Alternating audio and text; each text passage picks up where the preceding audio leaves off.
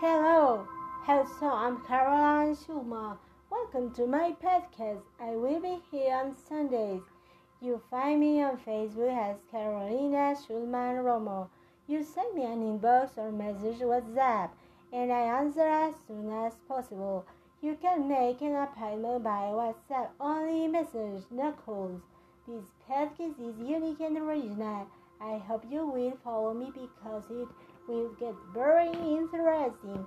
I'm going to share the following topics spirituality, Reiki, aura, energy, zodiac, tarot, metaphysics, Mother Earth and its elements, elemental beings, archangels, angels, demons, possessions, spirits, haunted houses, houses with spirits, aliens, galaxies, universe, history of the theology, beings of light, beings of dark, prayers, everyday life, problems we face in our life, personal growth, different cultures, religions, numerology, astrology, energy papers, beings deceased, love themes, how I hate, spiritual characters in our history, chemistry, universal wisdom, philosophy, stories, meditations, ascended masters,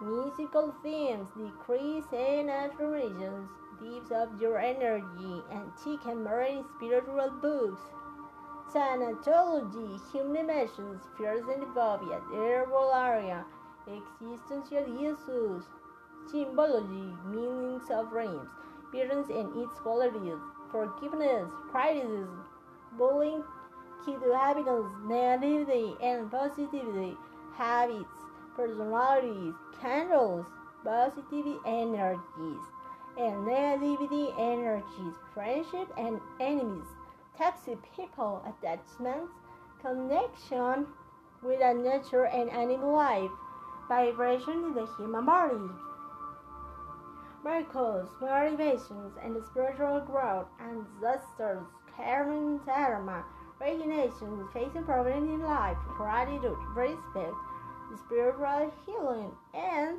the spiritual renaissance, accompanied by very important phrases for all of us. These are interesting topics that I want to share with all of you. I will share everything I have read alike my personal experience with paranormal religions, spiritual matters. And I say goodbye with a sentence. Everything that doesn't close you to your spiritual dimension is a habit, and that keeps you away from it is a misfortune. And thank you so much for listening to me.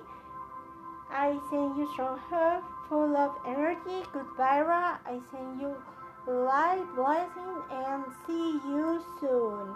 Om Namaste Shalom.